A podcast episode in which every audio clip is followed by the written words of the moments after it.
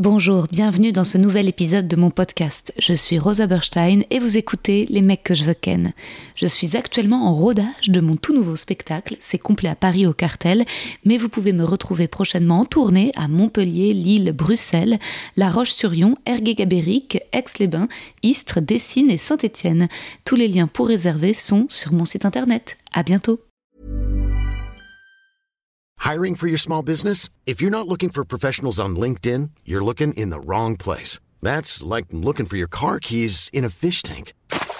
LinkedIn helps you hire professionals you can't find anywhere else, even those who aren't actively searching for a new job but might be open to the perfect role. In a given month, over 70% of LinkedIn users don't even visit other leading job sites. So start looking in the right place. With LinkedIn, you can hire professionals like a professional. Post your free job on linkedin.com slash spoken today.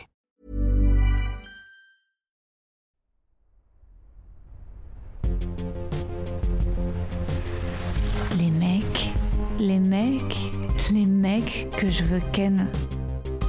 Chers auditeurs, chères auditrices, mes ratons laveurs, mes pains d'épices, bonne année. J'espère que vous allez bien, que vous avez passé de bonnes fêtes.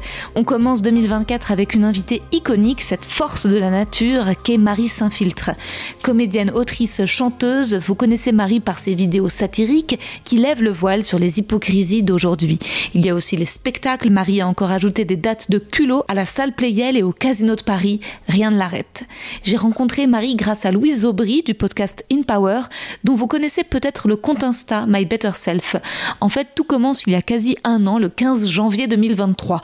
Je suis invitée par Léa Salamé dans l'émission Quelle époque pour parler de mon spectacle et aussi de l'émission que j'avais lancée sur YouTube l'un dans l'autre, où je regardais du porno avec des gens. Louise Aubry me découvre à la télé à cette occasion, vient voir mon spectacle et m'invite dans son podcast où elle a aussi reçu Marie Saint-Filtre. Elle nous réunit en septembre pour le défilé de sa marque Je ne sais quoi, et c'est là que Marie et moi nous rencontrons. Je raconte la suite dans mon poème. Je vous gardais cet épisode au chaud car on l'a enregistré chez Marie il y a quelque temps déjà, lundi 6 novembre, juste après les vacances de la Toussaint, juste avant que Marie ne poste sa vidéo Je suis juive arabe sur les réseaux sociaux.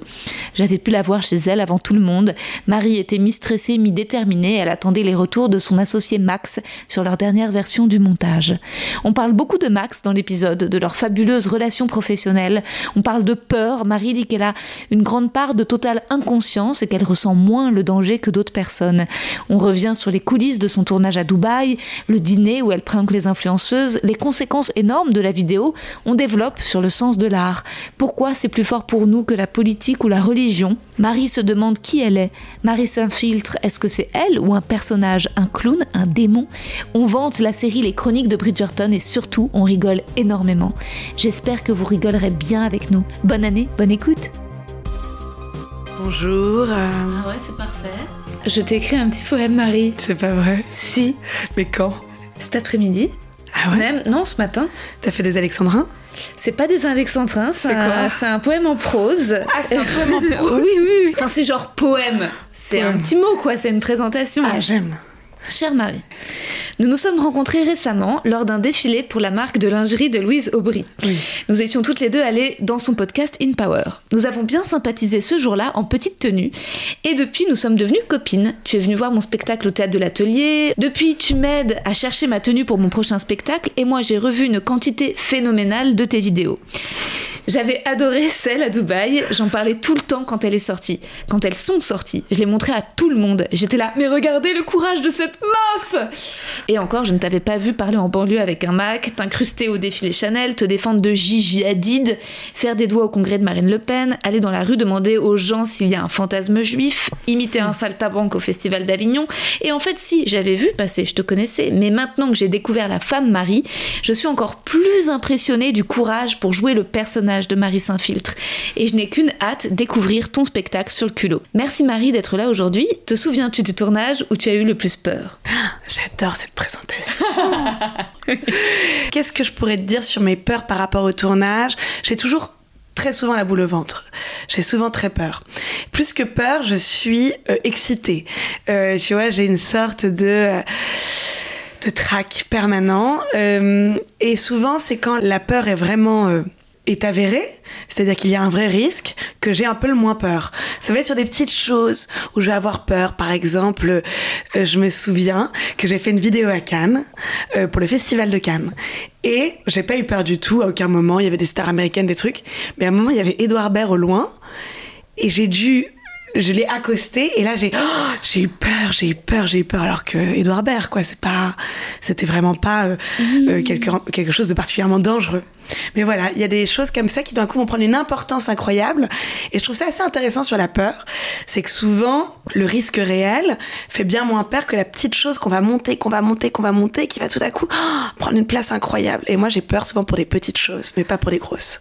En fait, t'as peur. Euh, de la petite bête. De te ridiculiser devant des gens que t'admires Je sais pas, il y a quelque chose qui tout à coup va, va créer chez moi de la peur. Par exemple, euh, tu vois, je peux jouer sur scène devant 2000 personnes. Bon, bah, ça j'ai plus d'envie que de peur. Mais s'il va falloir faire un discours pour une amie euh, devant 10 euh, personnes, ça peut me terroriser. Et à Dubaï, quand tu es devant ce, dîner de meufs là? J'ai peur. J'ai peur de pas y accéder. J'ai peur mmh. de ne pas arriver à le faire. J'ai pas peur de la situation. Enfin, une fois que tu es face à elle, c'est quoi? C'est d'un coup, en fait, t'as la gouaille, tu rentres dans le jeu. Quand je suis face à elle, j'ai peur d'être reconnue. J'ai peur d'être reconnue, j'ai peur qu'on se rende compte que je suis Marie Saint-Filtre et qu'en fait tout ça est un piège. Et qu'il y a bien une caméra qui les, qui les, qui les filme pendant qu'on a ce moment d'intimité entre une personne qui vient les voir pour les féliciter de choses qui ne sont pas félicitables. Et, euh, et si tu veux, euh, ce piège tendu par une personne que je suis déjà je suis déjà assez connue quand je, quand je, quand je les prank. Donc je me suis, je me dis à ce moment-là, c'est un terrain glissant. Mais comme aussi j'ai une grande, grande part de totale inconscience, une fois que je suis dedans, ça peut durer des heures. Euh, ouais. Elles ont fini par me reconnaître un peu tard. Ouais, tard. Tard. C'est plutôt quelque chose d'honorable euh, envers elles. C'est une sympathie hmm. et c'est euh, accepter que quelqu'un qui est fan hmm. soit là et puisse passer du temps avec elle. Elles ont été généreuses avec toi à ce moment-là. Elles ont été généreuses, elles ont été sympas. Et est-ce que parfois tu as de la peine justement de te dire ah merde, je vais aller tourner en ridicule des gens qui m'ont offert un peu de leur temps, qui m'ont plutôt accueilli, qui ont été alors j'ai toujours quand même une sorte de calcul moral. Juste avant d'aller les voir, je sais ce que je viens chercher, donc il y a quand même du sens dans tout ça. Du sens qui fait que je peux faire un sacrifice à un moment. Lorsqu'elle m'accueille avec autant de sympathie, je repars de là en disant à Maxime, euh, mon associé qui me filme, etc., je lui dis, euh, on va être sympa. Ok. Parce que euh, elles ont été sympas. Hmm. On va être sympa parce que sinon ce serait vraiment trahir quelque chose aussi. Ouais. Juste après ce moment de pure sympathie, elles ont révélé une face beaucoup plus fourbe de leur personne puisque elles ont dans un calcul absolument génial qui, a, qui pour moi a prouvé une très grande intelligence en termes de communication et de tactique, c'est qu'elles ont fait tout ensemble. Des stories. Des stories.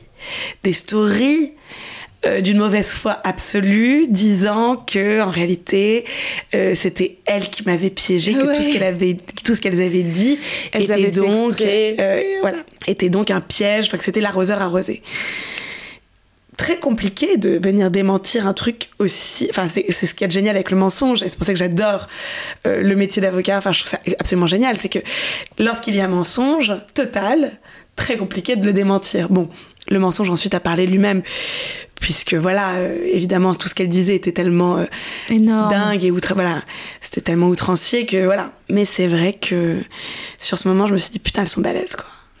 Et à ce moment-là, pas de quartier. Pas en mode vengeance du tout, hmm. mais sans. Euh, sans culpa, quoi. Voilà, sans culpabilité, sans les ménager. Tac. J'avais pas mis le téléphone en mode avion alors que toi, tu l'as fait. Non, pas du tout. J'attends parce que j'ai peur pour cette vidéo et j'attends les retours de Max qui en a rien à branler, lui. Max, lui, les gens le reconnaissent maintenant ou pas? Max, les gens commencent à... les, les meufs surtout. Ah ouais, parce que c'est mignon. Ouais. il, a, il a beaucoup de succès, grâce à qui encore? euh, Ouais, ouais, il a, il, a, il, a, il a son petit euh, fan club. Et en même temps, il y a de quoi. Il est beau, il est drôle, il est à part. Ouais. C'est un être assez unique. Hein. Comment vous êtes rencontrés? On s'est rencontrés par une amie qui nous a présenté. Moi, je venais de commencer les vidéos. T'étais à l'ENA en stage, c'est ça? J'étais à Sciences Po et je préparais l'ENA. Voilà. Et je venais de commencer les vidéos et je galérais avec des monteurs, avec des trucs, avec des machins. Ça me prenait un temps fou et j'ai rencontré euh, Max qui était euh, qui sortait de d'école de réal, si tu veux. Et ça a été euh, l'entente absolue. Immédiatement. Immédiatement, et tout de suite, ça a été un projet commun. Ça n'a pas été euh, je fais ça pour toi. Il a fait ça pour lui aussi. Et donc, c'est là que les, les choses ont pris une dimension euh, beaucoup plus importante. C'est beau, Le- hein, c'est beau d'être à deux sur quelque Ouais, chose. c'est trop beau cette amitié. Maintenant, ça fait combien de temps que vous êtes ensemble à faire ces. Ça fait 5 ans et demi, 6 ans. Ouais, quand six même. ans. Ouais, c'est fou. Et parfois, on l'entend derrière, tout petit. Parfois, c'est, mignon, c'est drôle. On... Mais il est là et puis même, c'est. Il t'aime, quoi. Il y a te un amour absolu. C'est fou. Il y a beaucoup, beaucoup, beaucoup, beaucoup d'amour entre nous. Si tu veux, c'est un être euh, très spécial.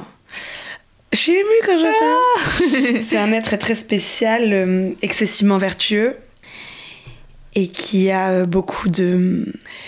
Qui a des vertus, euh, si tu veux, qu'il met au-dessus de tout, qui sont pour moi euh, euh, exceptionnelles. L'amitié. C'est un homme d'amitié l'amitié avant le travail, alors que moi, j'avoue que le travail peut passer avant l'amitié. Pour lui, l'amitié vient avant le travail. Il a une délicatesse infinie, une loyauté, excessivement loyale, mais de façon totalement spontanée. Enfin, c'est un être, euh, c'est un, c'est un homme moral. C'est une belle personne, quoi. Ouais. Et ça se voit, je pense, ça se voit. Ça se voit. Ça se voit, sa gentillesse. Ouais, on voit que c'est oui, c'est son regard et peut-être qu'aussi c'est ce qui fait, c'est ce qui te porte. Non, c'est est-ce que quand tu faisais toutes ces folies là, le défilé, est-ce que tu aussi il y a une part de de le faire rigoler lui, il y a un truc d'enfant à deux? Mais tellement, tellement, c'est mon public. Ouais. c'est mon public. En même temps, c'est pas toujours un bon public parce que c'est quand même quelqu'un qui fait globalement la gueule. C'est vrai. Et donc, j'ai un public hyper exigeant à satisfaire. Hmm. euh, Mais qui est là à chaque instant. qui est là tout le temps, euh, qui. euh, c'est un truc de fou. C'est, je pense que c'est la plus belle chose qui me soit arrivée, hein, Max. Enfin, je veux dire, Ah, J'ai envie de croire à l'histoire d'amour quand même un jour. ce serait euh, le, le Trop plus dommage. beau- le plus- la plus belle des, des, des, Des rom-com. des rom-com. Aujourd'hui, non, du tout. Et puis, euh, il y a un truc qui va au-dessus de. Il y a un truc qui va au-dessus du couple, au-dessus de- du rapport euh, de séduction, et que je trouve absolument incroyable, qu'on a réussi à créer. Frère-sœur, quoi. C'est une, Moi, même pas, parce que j'ai quand même des frères, c'est une relation euh, euh, qui, euh, qui échappe à beaucoup de personnes, qui est. C'est compliqué à expliquer. Ouais, c'est une grande, même grande complicité. Parce qu'en fait, on ne se l'explique jamais, nous. ouais. On n'a jamais besoin de poser des mots dessus. Euh, certaines personnes, je suis obligée de les rassurer. Ah oui, non, oui, non. Mais euh, nous, entre nous, on ne pose pas de mots dessus. En revanche, quand on nous côtoie, je pense qu'il y a très peu de, de doutes sur ce qui se passe. Ouais. On comprend tout de suite. On comprend tout de suite, en fait, de quelle nature est notre lien. Et c'est un lien très surprenant, en effet. Est-ce que vous avez parfois genre des désaccords dans le montage ou dans des plans ou euh, Ouais, que ça. que ça? Ah, c'est une... J'allais dire dans des plans que vous voulez supprimer, mais vous en supprimez. Parce a des vidéos longues, mais est-ce que. Est-ce que. coups C'est des films Non, mais attends, la vidéo sur la banlieue, j'ai adoré, mais c'est des heures et des heures. Comment vous décidez à deux Euh, c'est un enfer. Enfin, nous, Ouais. on se dispute toute la journée. Ouais. Tout le temps. Ouais, C'est-à-dire qu'on n'évite pas le conflit, en tout cas. Ok. On n'évite pas le conflit. Euh, pour moi, il n'y a rien de plus qui compte plus que tout que, son, que sa conviction. C'est-à-dire qu'à partir du moment où il sera convaincu, euh, je dis amen à tout. Euh, et je suis souvent aussi très convaincue par certaines choses. Il y a beaucoup, beaucoup, beaucoup de, de débats. Après, on est des personnes, l'un et l'autre, très efficaces. C'est-à-dire qu'on va pas tourner autour du pot pendant des heures. On n'est vraiment pas là à, à enculer des mouches. Ouais, ouais. Ouais, vous, y allez, vous y allez à fond, Il y a et une vous grande part de- répartissez, voilà. et, tu, tu, et vous complétez en effet, tu, tu présentes, tu diriges, tu y vas, et, et lui en effet il chope des images, les images qu'il a chopées euh, donc à Dubaï dans les camps pour hommes d'es- de- d'esclaves, ouais, de travailleurs qui ont, à qui on a volé leur passeport, ça t'avais pas, tu pouvais pas y aller toi, c'est ça, c'était interdit aux Je femmes? pouvais pas monter euh, parce que ça aurait été trop bizarre. Déjà, le fait de rentrer dans ce camp en étant une femme, c'était un truc euh, très spécial. J'ai attendu dans une voiture, il y avait absolument rien de dangereux là-dessus. Mais euh, les hommes ne comprenaient pas, on tournait autour de la voiture, pas en mode on va la violer, pas du tout, mais, mais c'était spécial quoi. Ouais. Il y a un moment, je me disais, alors moi j'ouvrais la fenêtre en mode euh, tout va bien. Ok, mais euh, c'était un moment très spécial. D'ailleurs, c'est une des plus grosses violences que moi j'ai ressenties. C'était le, le fait que les camps soient, euh, soient que hommes ou que. Ouais. Je trouve ça terrible. Je trouve que c'est une Ouais. violence terrible en fait. Ouais. D'être qu'avec son genre. Je trouve ça terrible. Ah ouais, ouais, elles sont. Franchement, c'est bouleversant. De voir que. Le montage que vous faites alterner, où vous dites, mais est-ce que vous avez le droit d'avoir une petite copine? Est-ce que vous avez le droit d'aller au Mm. cinéma? Et ensuite, t'as les images de, de gens qui font du bateau, qui sont là aux soirées, qui se bourrent la gueule. Enfin, c'est vraiment. euh, Mais c'était fou, ça n'avait jamais été fait. Enfin, c'est vrai que je te reparle de cette vidéo parce que moi, c'est vraiment comme ça. Je t'avais vu, mais c'est comme ça que je t'ai découverte et que vraiment, je trouve que le propos social, il est énorme. Et en plus, ça arrivait à une période où il y avait des gens qui essayaient de faire un peu du soft power, mode non mais Dubaï c'est cool, non mais si, tout machin. Et c'est de plus en plus, tu vois, avec la FIFA, le Qatar, le- la, la- la prochaine Coupe du Monde qui va à l'Arabie Saoudite. Enfin, tu vois, il y a des trucs quand même comme ça. Et toi, tu rappelles, tu montres cette vidéo de la princesse qui est enfermée, qui a pas le droit de quitter le pays. Et donc, euh, franchement, j'ai l'impression que ça a quand même grave changé la donne aussi politiquement à un moment, cette vidéo, non? Ça a eu un écho de ouf. Je m'en rends pas compte.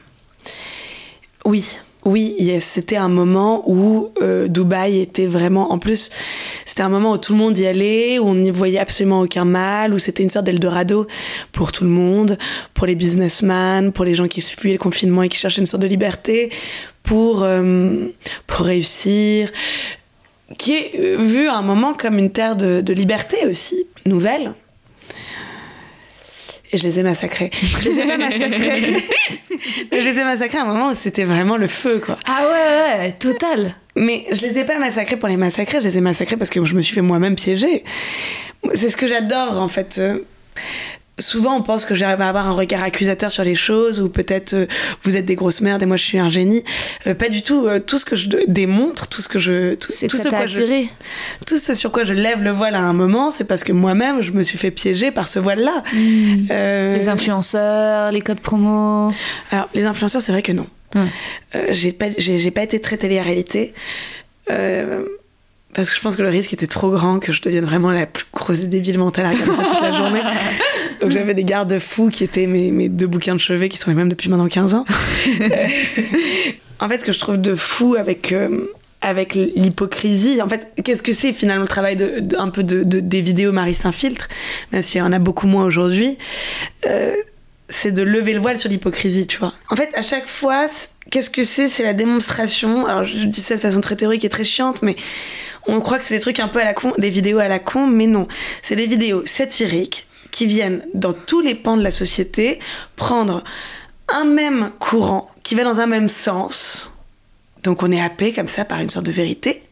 Une vérité qui est commune, qui est collective, qu'on va pas remettre en question parce qu'on n'est pas fou non plus, on n'est pas des complotistes, donc on va pas chercher toute la journée à remettre en cause la vérité. Et puis, dans cette vérité, y voir des petits trucs, des petits trucs, des petits trucs, et les désamorcer par le rire. Parce que c'est pas un truc de condamnation. Le fait qu'on mente surtout, c'est pas grave. Tu vois, c'est pas grave. Euh, Enfin, pour moi, c'est pas grave. C'est, euh, Dubaï, ce qu'il y a de grave, c'est ce qu'il y a derrière. C'est ce que le mensonge recouvre. Oui. Mais de mentir en soi, c'est pas si grave. C'est juste ce qu'on fait toute la journée. C'est ce qu'on se fait toute la journée. Non, mais ce qu'il y a, ce qu'il y a d'horrible, c'est quand ils se font, tu vois, cette espèce de ville dégueulasse, soi-disant verte, où tu vas en bagnole. C'est, c'est trop énorme pour pas être. ex- En fait, c'est. c'est Non, mais c'est- cette ville, si tu la vois, mais c'est, mais c'est à mourir de rire. C'est fou, quoi. C'est génial. mais je trouve ça absolument incroyable. De jusqu'où tu vas Parce qu'en plus, c'est un truc qui a coûté des Délire, millions et des milliards ouais. de- d'euros, genre de Ouais. dollars, j'en sais rien. Un truc qui coûte une fortune pour masquer un truc. Terrible. C'est à mourir. de- Enfin, moi, je trouve ça dingue. Puis les gars qui vont se faire faire les dents en France et se faire soigner par la Mhm. Sécu, puis qui Ça, reviennent là-bas. Ça, ça fait aussi très très mal au cul, quoi. Ça fait mal parce que pour le coup, s'il me reste peu de conviction, euh, j'ai encore une petite conviction de l'état social, tu vois. ouais. Enfin, ça m'a toujours insupporté les discours ou de profiteurs de tout ça parce que pour moi, je peux pas imaginer une telle mesquinerie à venir en profiter, surtout quand t'es blindé. C'est fou. Ouais, de la fraude, quoi. C'est de la fraude. De la fraude sur ce qu'il y a de pire, quoi, sur un truc. euh, pas la sécurité sociale. Ouais, c'est On clair. nique ce qu'on veut. On nique les connards. Ouais. Aucun problème. Le capitalisme, on peut être un voleur capitaliste. Le système est mal foutu. Tu le, tu le, tu vois, tu, le- tu le détournes, tu le retournes, c'est pas grave. Euh, mais euh, la sécurité sociale, non, quand même. enfin voilà. C'est horrible quand même. Franchement, c'était énorme. Ouais, Dubaï, en plus, c'était tellement une surprise. Enfin, on, on, était tellement pas censé faire cette vidéo. Ah ouais? Ah non, rien n'était prévu. Rien n'était prévu. vous avez pu repartir? Vous avez pas eu de soucis? Ah non, mais si on est parti le jour où on est, on est arrivé à la douane française, on s'est regardé comme ça en disant bien joué, quoi. Ah ouais Par contre, vous pouvez pas y retourner Non, mais j'ai pas J'en rêve pas tous les soirs. c'est déjà génial que vous ayez pu faire. C'est incroyable le nombre d'images que vous. Enfin, je veux dire, c'est énorme. Ouais, c'est dingue. Qui vous ait même pas spoté à temps. C'est vrai que c'est dingue. C'est fou. C'est vrai que c'est ouf. Non, c'est ouf. Et donc, ouais, tu disais, ça s'est fait un peu par hasard ou... Bah, ça s'est fait par hasard parce que vraiment, de façon très opportuniste, on était vraiment dans un état de déprime totale avec Maxime pendant le confinement. Mmh. Et on voyait tous ces connards en train de se pécho à, mmh. Dubaï alors que nous, on était confinés, etc. Et j'ai dit à Max, on part à Dubaï. Mmh. Mais partir à Dubaï, ça, ça, ça engageait de faire quand même un truc artistique. Donc au début, je fais une chanson parce que ça faisait euh, un mois que je m'étais lancée dans la chanson, et donc je faisais une chanson par semaine. Et donc je fais une chanson sur Dubaï, on va faire un clip à Dubaï. On y a laissé euh, tout notre argent d'ailleurs. Donc on fait ce clip absolument fou qui veut rien dire et en faisant le clip, vous découvrez qu'il y a une situation. On découvre qu'on est complètement à côté de la plaque. Mmh. Déjà la chanson parlait de tout ça, tu ouais, vois. les paradis artificiels. Voilà, paradis artificiels. Elle est bien. Elle est pas mal, hein. Ouais. Et donc si tu veux, euh, là on se regarde, on se dit mais on est complètement mais à la ramasse. Mmh. Et donc après on est reparti. On est rentré à Paris, on est reparti, et cette fois-ci en mode casquette, euh, jean, euh, un arsenal de caméras cachées, des micros dans tous les sens. On avait une, valise d'agent du Mossad, quoi. C'était aucun sens, le truc. On avait une valise de Tecos. Et après, les représailles de cette vidéo, c'est des menaces? C'est euh, chaud. Il y a eu plein de trucs terribles. Euh, moi, j'avais quand même pas mal d'appels euh, sympathique. Je ris de nervosité c'est horrible. Non, mais vaut mieux en rire qu'en pleurer. Ouais. Euh, J'avais quelques appels de sympathiques euh, en arabe à base de Allah Akbar. Comment ils avaient eu ton numéro? Ah t'inquiète, hein, tout, tout, ce genre de choses, quand tu veux le trouver, ça se trouve. Ah ouais. Ce qui me m'ennuyait beaucoup, c'est qu'on avait notre société qui était domiciliée chez mes parents, qu'ils avaient donc l'adresse de mes parents, qu'ils n'arrêtaient pas de me dire j'ai l'adresse de tes parents. Aïe aïe aïe. Mais bon. Et eux, ils supportaient pas que t'aies insulté Dubaï Enfin, je sais pas s'ils réfléchissent, mais. Il y avait, je pense, à la fois. Alors, il y a eu un. Il y avait il y a eu une affaire, déjà une affaire un peu diplomatique. Ouais, ouais. Il y a une affaire un peu diplomatique. je m'étonne. Où je crois qu'au ministre de la Culture Dubaïote, enfin, euh, des. Ah bah. bah ça n'a pas. Ça n'a pas été vu comme quelque chose de à la fois de glorieux pour eux, ouais. ni de, de bien pour leur image. Tu m'étonnes. Il y a eu une affaire un peu diplo. Ensuite, il y a eu, je pense, alors je pense que j'ai eu euh, des trucs un peu variés. Je pense que j'ai eu des, des appels de menaces un peu, mais qui, est-ce qu'on sait qui c'est à chaque fois? Mm. Pas vraiment. Et je pense que j'ai eu aussi des particuliers qui avaient dû être filmés, qui n'étaient pas contents et qui envoyaient un tel, un tel, un tel. Évidemment, dans mon inconscience totale, je n'ai toujours pas supprimé ma ligne. Enfin non, mais franchement, parfois je me demande. Je suis un peu dingue. Et là, j'en ai encore reçu un appel euh, il y a pas longtemps. De, à cause de sa vidéo Ouais, ouais, je, sais, je les reconnais. Je les reconnais. Bon, on s'en bat les couilles, voilà, tout ça pour te dire que oui. Je crois qu'il y a un truc aussi dans tes vidéos qui revient, dans, dans les choses que t'aimes et que tu défends, c'est la femme. Ouais, j'adore la femme. Et qu'en fait, ce que tu, ce que tu dénonces aussi là-bas, c'est le tout cette espèce de réseau de prostitution. Enfin, je veux dire que c'est cette condition, quoi, mm. euh, de, de, voilà, de la femme à Dubaï et. Euh, alors ouais, exactement. Et aussi, ça m'a fait beaucoup évoluer sur mon rapport à la prostitution parce que mmh. aimant beaucoup la femme euh, et n'étant pas prostituée et ne sachant pas vraiment de quoi je parle non plus parce que c'est quand même quelque chose qui m'est mmh. très éloigné. Euh, pendant longtemps, théoriquement, euh, je pouvais comprendre que la prostitution puisse être un pouvoir que la femme pouvait avoir. Bah bien sûr, ouais, ouais. Mmh. Non, mais j'ai beaucoup évolué. T'es complètement contre maintenant. ouais, je suis passée par une période où j'étais totalement contre. Ouais. Euh, notamment avec Dubaï et après notamment ouais. avec ce que j'ai fait sur les banlieues. Euh, là, je suis de, de, retour dans une grande période de confusion. Mais euh, disons que oui, d'y être confrontée euh, vraiment et confrontée en, de, me faisant passe, en me faisant passer pour... Mmh. Ce qui change aussi la donne. À la fois d'un point de vue cynique, et à la fois dans ce que ça implique de manière. Et là, euh, si j'y vais vraiment, qu'est-ce qui se passe, quoi? Ouais, mais en fait, tout ça, c'est clair. Dans les vidéos, il n'y a pas un moment où ton regard envers ces femmes, il est accusateur, il Ah reste tendre. Enfin, tu vois, en fait, tu dénonces juste euh, une hypocrisie. Oui. Voilà, c'est juste, en fait, voilà, c'est À ça. Dubaï, je dénonce uniquement une hypocrisie, c'est-à-dire une sorte d'État qui se veut excessivement chaste et qui euh, condamne pénalement la prostitution et qui en fait est un, immense bordel. un immense bordel à ciel ouvert. Enfin, le ciel, si on arrive à voir le ciel, c'est déjà pas mal dans, ce- dans cette ville. Si c'est déjà un vrai ciel. Et ce qui est bizarre, c'est quand les hommes parlent des prostituées parce que t'as ce gars sur la plage, au départ, qui a l'air plutôt intelligent, que tu vas voir. Ah oui, il était ambivalent, lui. hein. Il était ambivalent parce qu'au départ, il est là, il critique les, les esclaves. Donc tu te dis, ah putain, il a une lucidité. Puis ensuite, il dit, ah ouais, il y a que des putes. Elle, c'est une pute. Et t'es en mode, ah, t'as trop dit le mot pute en fait. Vois Et d'un coup, il devient, en fait, il devient méprisant. En fait, il était pas méprisant, il était juste euh, cynique. Il était juste euh, euh, plus étonné. Moi, c'est un truc que je trouve terrible, en fait. C'est Ouais. l'absence d'étonnement face aux choses. Et donc, il était juste dans son truc, quoi. Comme on- Et pour lui, c'était normal qu'il y ait une pute là, une pute là, une pute là.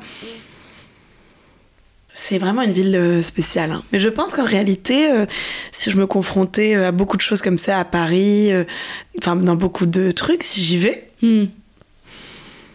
bon, Dubaï est un truc très spécial parce qu'il y a vraiment ce vernis. Hmm.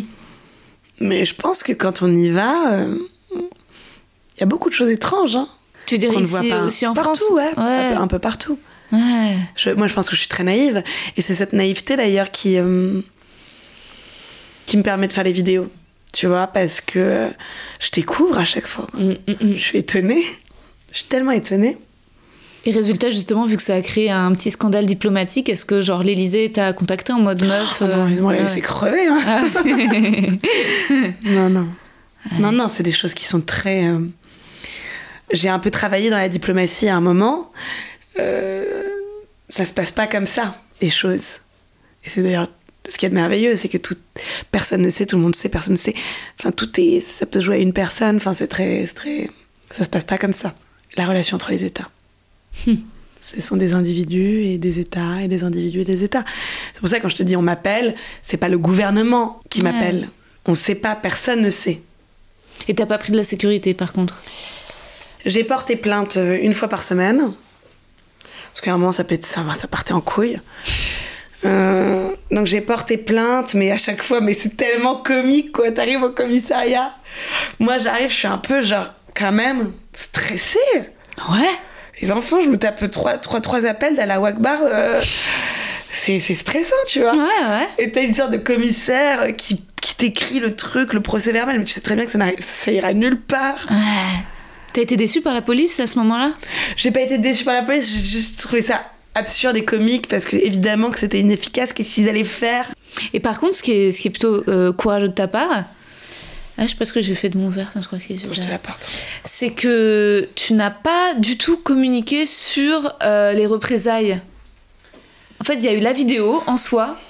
Et tu t'es pas, euh, entre guillemets, enfin, victimisé, tu vois. Moi, parfois, j'hésite. Tu sais, je fais des captures d'écran de, de, de certains commentaires. Drôle. des commentaires un peu antisémites ou très sexistes ou euh, qui elle a sucé celle-là pour dire ça ou des trucs et ou alors euh, ah bah machin Dieu donné ou ah ouais ça c'est Mickaël qui a pas supporté une de- un commentaire de ah bah bravo ton peuple a pas retenu la leçon pour faire à nouveau un génocide ou des trucs tu vois ton peuple a pas retenu la leçon et je me dis ah c'est c'est beaucoup et j'aurais envie de temps en temps juste pour qu'on me plaigne Ah ouais? tu vois, de les mettre en story et de dire oh regardez cette violence. Mais je le fais pas. Je l'avais fait non il y a longtemps. Je l'avais fait parce que je sais plus pour pour dire euh, en fait quand même je vais juste vous donner un indice de ce que c'est que de parler de sexe sur les réseaux sociaux et voilà. Et genre j'ai mis quelques trucs où Ouais. vraiment salope, sale chienne, sale ou des euh, on va te violer, des trucs quand même à, un- à mon tout petit niveau. Mais donc j'imagine au tien.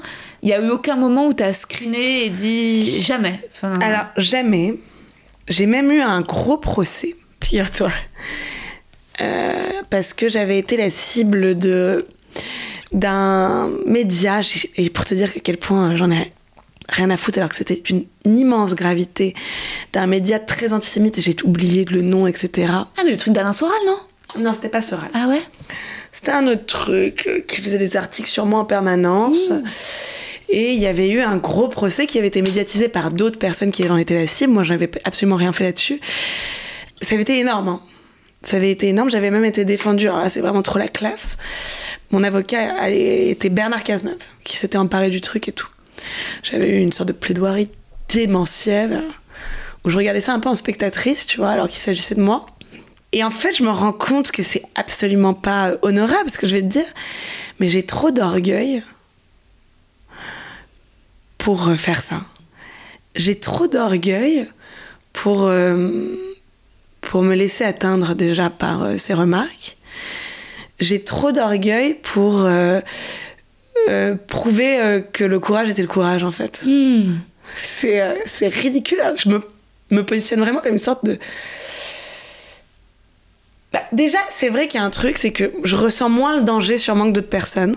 C'est-à-dire que même que quand le danger est vraiment là, T'as une inconscience. je pense qu'il y a une part d'inconscience. ouais. Je pense, hein. J'ai rarement vraiment peur.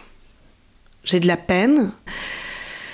Euh, je peux avoir de la peine à un moment, je peux ressentir la violence, mais peur, pas vraiment. C'est vrai, hein. Enfin, ou alors tout le temps. Je sais pas si j'ai tout le temps peur. ou si j'ai pas vraiment peur du coup. Enfin, tu vois. C'est beau. J'ai peut-être tout le temps peur. Donc, euh, j'ai tout le temps peur. Et donc, euh, tous ces messages de haine, de trucs, de machin, non, j'en fais pas une gloire. Parce que finalement, euh, je pense que je suis vraiment au-dessus. Mais c'est horrible à dire. Mais Oui, tu peux faire partager les mots d'amour. Et ça, d'ailleurs, par contre, tu les partages sur ton spectacle et tout. euh. Ouais, je partage beaucoup de mots d'amour. Mais j'ai pas, j'ai aussi beaucoup évolué. Je pense que tu l'as vu parce que je tapé quand même euh, 150 vidéos de Marie Saint-Phil. Je te plains énormément. j'en ai jamais vu aucune. Mais Oui, j'ai beaucoup, si. beaucoup, beaucoup évolué. On ne pourrait jamais, Ouais. Je ne pourrais jamais aujourd'hui ressortir les vidéos que j'ai sorties. Pas parce que je les assume pas, mais parce que j'ai ma, ma révolte est, est totalement ailleurs. Tu vois Oui, oui, il y a- en fait, il y a, il y a plein de visages de toi différents à travers ces vidéos. Déjà, il y a, il y a l'humour, quand même, il y a beaucoup de blagues. Et il y a le côté intervieweuse. Enfin, je trouve qu'il y a le côté grand reporter. Tu vois, il y, a, ce côté où tu vas sur le terrain, il y a ta gouaille. En fait, je pense qu'il y a aussi une grande part d'amour des gens. C'est que tu sais parler Ouais, aux gens, tu sais, tu sais être avec eux, se- te foutre de leur gueule gens. quand il faut, mais en fait aussi les aimer. Quand, évidemment, quand t'es à la manif euh, des Le Pen et tout machin. Mais en fait, souvent, parfois, et c'est t'as une technique qui est, qui est assez fascinante, c'est que pour faire dire des choses aux gens, tu te marres avec eux. Mais donc il y a un moment où y a, on se dit, mais il y a un dédoublement de personnalité, quoi. C'est-à-dire que t'es là et t'es sur la vidéo sur le fantasme juif, on voit les gens te sortir des anormités, enfin des trucs antisémites horribles. Excessivement et dangereux. t'es morte de rire. T'es morte de Je rire. suis morte de rire. Et, et c'est ce qui fait que tu obtiens ces choses, c'est que je pense qu'il y a un truc. Et, et en même temps. euh, et en même temps, ça marche. Parce que putain, nous, on les entend, ces énormités. Mais mon état général, c'est soit être morte de rire, soit être en chiale, tu vois. J'ai pas de. Je suis morte de rire parce que je pense que le fait d'être morte de rire est un grand sérieux en fait. Ouais. C'est vraiment ce qui permet d'être sérieux. Il n'y a rien de, de moins sérieux que quelqu'un qui parle sérieusement de quelque chose de sérieux. Pour moi, c'est euh, une énormité de faire ça. C'est scandaleux même. Euh, la condamnation, euh, c'est en ça que j'ai totalement renoncé à ma grande carrière politique. C'est que je ne trouve ça. Ouais, puis si t'aurais pas pu, t'es trop. En fait, je pense que justement, c'est ce que tu dis de ta haine du mensonge. C'est qu'en fait, il y a un moment, ça aurait été trop de compromission pour toi. Ouais. Enfin, tu vois, t'as un amour de la pas. vérité, tu peux pas, tu supportes pas. J'y arrive pas. Mais oui. Mais j'y arrive pas et j'ai essayé hein, Mm. d'être convaincue. Déjà, je suis une personne qui n'est pas convaincue. J'ai ma conviction la seconde où j'ai la conviction. Le lendemain, je peux avoir une conviction totalement différente. Euh, ma sincérité est ma sincérité de la, de, du- du- de la seconde où je la dis. Et j'ai essayé d'avoir des convictions politiques, notamment. J'étais tellement convaincue à certains moments. Euh, moi, j'écrivais des copies socialistes, mais à un niveau euh, fou, quoi. Et puis, euh, je me suis rendu compte que que je m'illusionnais. En fait, l'accès à l'art, et je sais pas si je pense que tu as vécu ça aussi, euh, c'est ce truc de faire face à une vérité totale, en fait, et qui n'est plus dans une fuite et une recherche d'idées qui vont nous sauver, qui vont nous rassurer. En fait, l'art m'a arrêté de me rassurer. Et c'est génial parce qu'en même temps, j'y ai trouvé un truc génial, c'est que je me suis amusée. Mais j'ai arrêté d'essayer de me rassurer. Mm. Et avant, je me faisais que me rassurer. Mm. Et la politique, c'est se rassurer. Le discours politique se rassure, le discours religieux se rassure, le discours... euh, tout, tout, tout est une forme de, de consolation. Et en fait, je trouve que l'art n'est pas une consolation, en fait. Et puis c'est plus large. C'est-à-dire qu'en fait, le discours politique, il a une for- il a quand même, t'invites un peu certaines, euh, un dogmatisme, certaines Exactement. portes, quoi. Alors qu'en fait, avec l'art, il suffit de prendre les choses à la dérision et en fait, tout est infini. C'est totalement ça.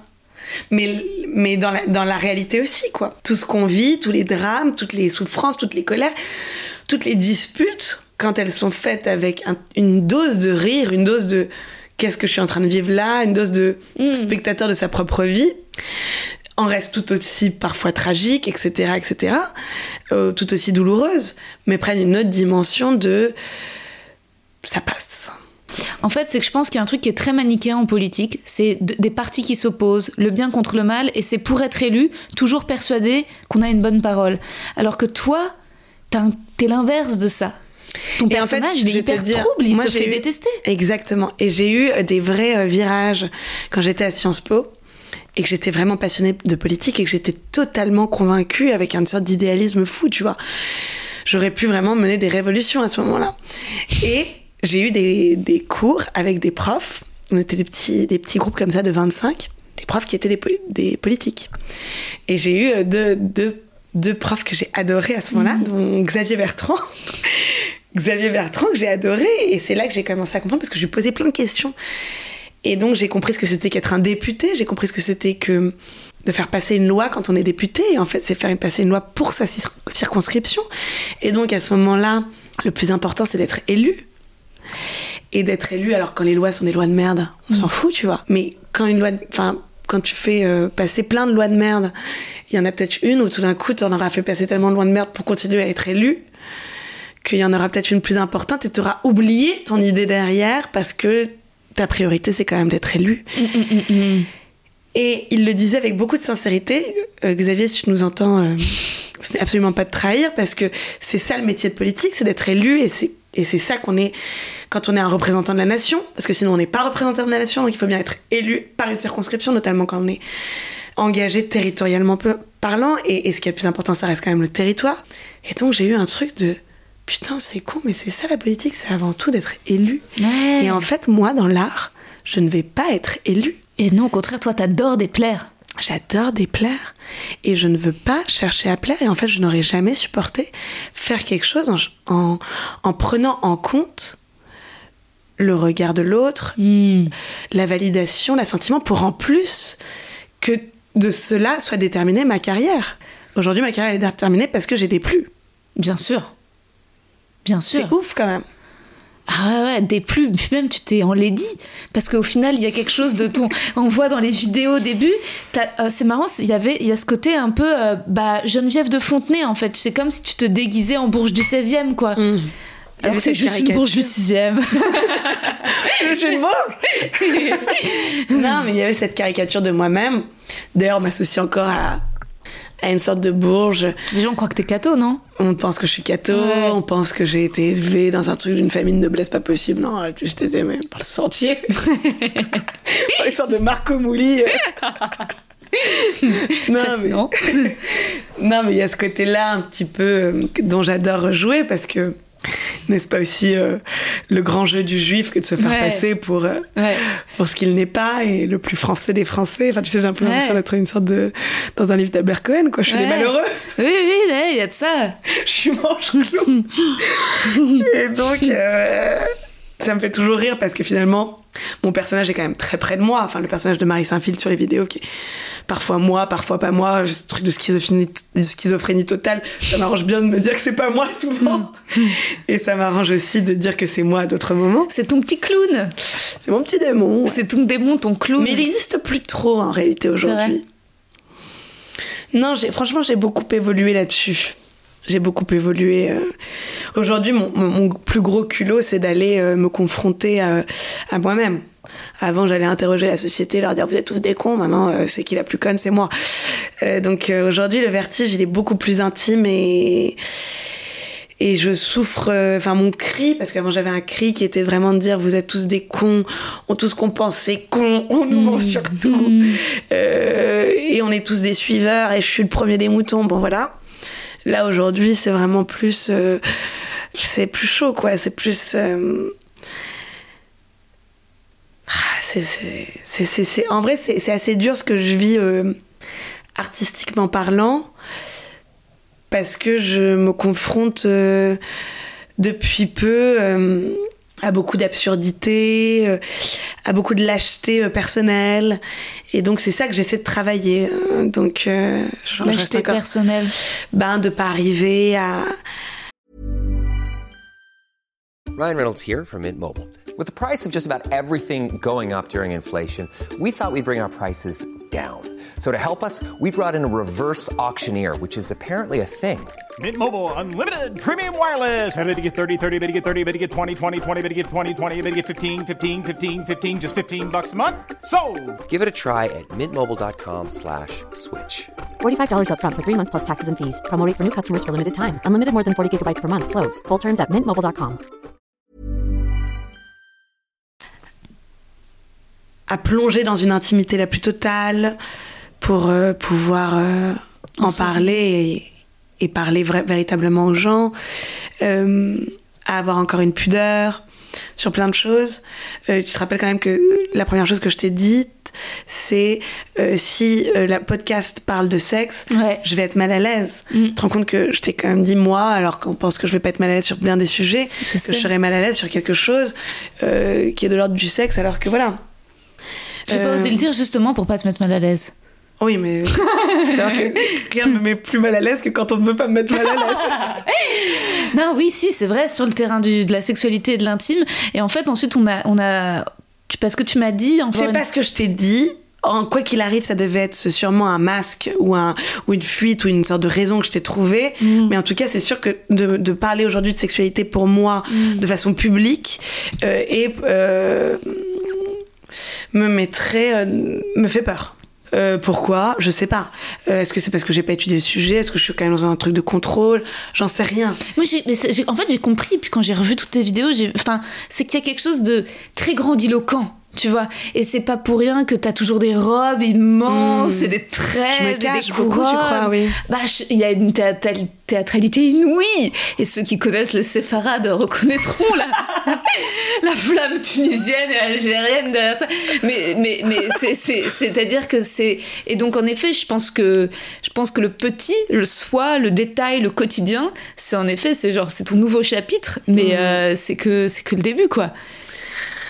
Ouais, c'est ouf. Alors avant ici, tu vois, par exemple, je suis quand même euh, mon, mon, mon, terrain de jeu, enfin mon, mon média, c'est les réseaux sociaux. Et pendant très longtemps, euh, je refusais de faire des stories. Euh, je refusais de montrer quoi que ce soit de mon intimité. Max méprisait aussi beaucoup ça, de jouer de son intimité, de de montrer des maquillés ou de montrer des choses qui nous appartenaient qu'à nous deux, qu'à notre monde à nous deux. Personne n'a jamais su quels étaient mes amoureux, on ne sait rien de ma vie. Depuis peu, euh, je m'y mets. Et je m'y mets pas comme un truc euh, que je condamnais beaucoup avant, qui est cette sorte de, de pornographie à ciel ouvert qui est, de, Instagram.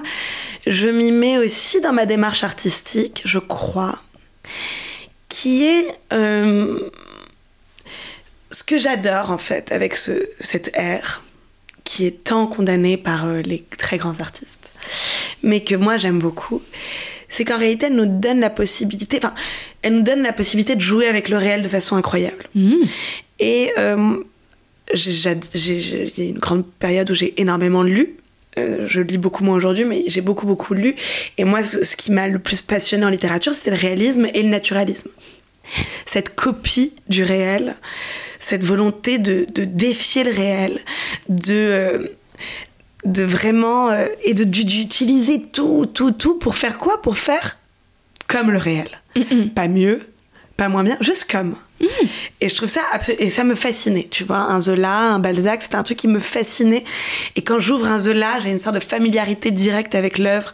J'adore. Et en fait, je trouve que finalement, le siècle dans lequel on vit et donc les réseaux sociaux ont apporté un truc génial, qui est que maintenant, on sait même plus qu'on essaie de copier le réel, c'est que l'œuvre rentre dans le réel. Qu'aujourd'hui, la fiction rentre dans le réel. Et Marie Saint-Phil, c'est un petit peu ça, parce que c'est ce personnage de fiction quand même, parce que c'est pas, euh, je, je n'utilise pas la même parole lorsque je te parle juste avant le podcast et qu'on s'est bien bourré la gueule et euh, la façon dont je m'exprime dans les vidéos ou sur scène, etc. C'est une autre façon. Je suis un personnage et tous les êtres qui vont constituer le réel deviennent des personnages. Ils deviennent des stéréotypes, ils deviennent des personnages. Et ça, je trouve ça absolument génial. Ce qui fait qu'aujourd'hui, un film me fait beaucoup plus chier, Je vois ce que tu veux dire. tu vois? Ouais, ouais. Et moi, j'aimerais euh, concevoir des, des, des œuvres dans le réel. Mais c'est ce que tu fais, mais en fait, une... on dit documentariste ou documentaliste? Je sais, les, les gens qui réalisent euh, des documentaires. J'essaie d'être intelligente. Non, mais c'est vrai que ton téléphone, c'est un peu une extension de toi, euh, dans le sens où tu aimes capter le réel. Mais moi, je trouve ça beau et je pense que c'est comme ça que les gens font des grandes œuvres. Moi, en fait, j'adore les documentaires. Et pareil, j'adore le de euh, tu vois, j'ai adoré le documentaire sur la création de, de- de l'album d'Orelsan, sur la vie d'Orelsan. J'ai adoré. J'ai même pas pu le voir tellement Ah ouais je sais que je vais l'aimer, que ça va me ça faire va du te mal. défoncer la tête en fait parce que tu te dis ça va beaucoup te rappeler ta relation je pense entre son frère et Orelsan entre Max et toi Ouais, je sais, ça va être très dur pour moi regarder ce truc. mais regarde-le parce que c'est c'est vraiment sur euh, comment il laisse la porte ouverte à ouais à sa créativité à son ambition et j'avoue que c'est vrai que moi aussi maintenant c'est pour ça que j'adore le stand-up c'est parce que c'est des gens qui parlent d'eux en fait euh, quand je rentre dans un truc qui est trop fictionné ou alors faut que ce soit genre méga genre les chroniques de Bridgerton genre un truc totalement féerique tu vois J'adore aussi. tu vois, et là, et là, oui, euh, et là, c'est. C'est Renoir à perruque, c'est quand même la chose la plus exceptionnelle que le, que le monde ait fait exister aujourd'hui, quoi. C'est magique. C'est magique. Et tu sais, c'est- du female gay, c'est hyper sexy. C'est les femmes, c'est que des, hum, c'est des femmes qui désirent des hommes, qui Non, lèchent leur franchement, cette série, Incroyable. je, je crois que c'est la chose la, la plus prodigieuse qui. Que, que- que- Ah ouais. c'est- C'est exceptionnel, Bridgerton. Qu'est-ce que c'est bien écrit, c'est palpitant, c'est du suspense. Non, si tu veux dis, se sais, baisent. Renoir à perruque, on a juste envie de. Mais, mais viens et pêche-moi avec ta perruque, toi qui n'as jamais existé. Et on fait comme si c'était normal. Il n'y a pas non eu beaucoup eu de ces farades à perruque, hein, je te signale. Ah bah ça, je, je te le fais pas dire. Enfin, ils mettent ça, parfois quelques moumoutes. mais c'est calme. Grave. T'es chez toi, hein. Tu me dis quand t'en as marre. À la fin, y a Ah non, mais moi je kiffe trop, tu parles de moi, j'ai- j'ai déjà fait une, une séance d'analyse ce matin avec ma nouvelle psy. Euh, là on continue quoi. Ah non, j'adore. non, j'adore, je trouve ça super. Et euh, j'ai maintenant que j'ai vu ta filmo, il faut plus que je vois que le spectacle. Mais donc là, c'est ton deuxième spectacle culot. Avant, il y a eu un, le show inouï. je te dis, je suis incollable. Je suis maniaco-obsessive. Donc en fait, quand je rentre dans un truc, c'est pour ça quand un invité, c'est pour ça que je vais arrêter le podcast parce que quand un invité m'annule, ensuite en vrai, c'est quand même des heures de travail qui s'effondrent. Alors travail, j'adore moi me fasciner pour les gens, je trouve Ah, ça je super. vois très bien. Tu vois vois. très bien ce que tu vis. c'est l'enfer. C'est l'enfer, c'est dur. C'est l'enfer. Ah, je suis en mode, oh bah non, mec, j'ai vu ta capta. J'en ai rien à trois foutre en plus de ta live. non, mais en plus, non, j'en ai, quand c'est quelqu'un dont j'en ai rien à foutre, je suis soulagée, je suis en mode, oh bon, bon, de toute façon, je voulais pas le recevoir. Mais quand c'est un invité qui finalement, euh, je me dis, ah, c'est, c'est, c'est, c'est, c'est du temps. Mais, c'est, mais, mais j'ai adoré. En fait, j'ai hésité, puis je me suis dit, elle va vraiment me prendre pour une folle. J'ai hésité à t'envoyer un texto dimanche en te demandant est-ce que t'as un lien privé vers le show inouï? Il y a jamais eu de capta. Mais non!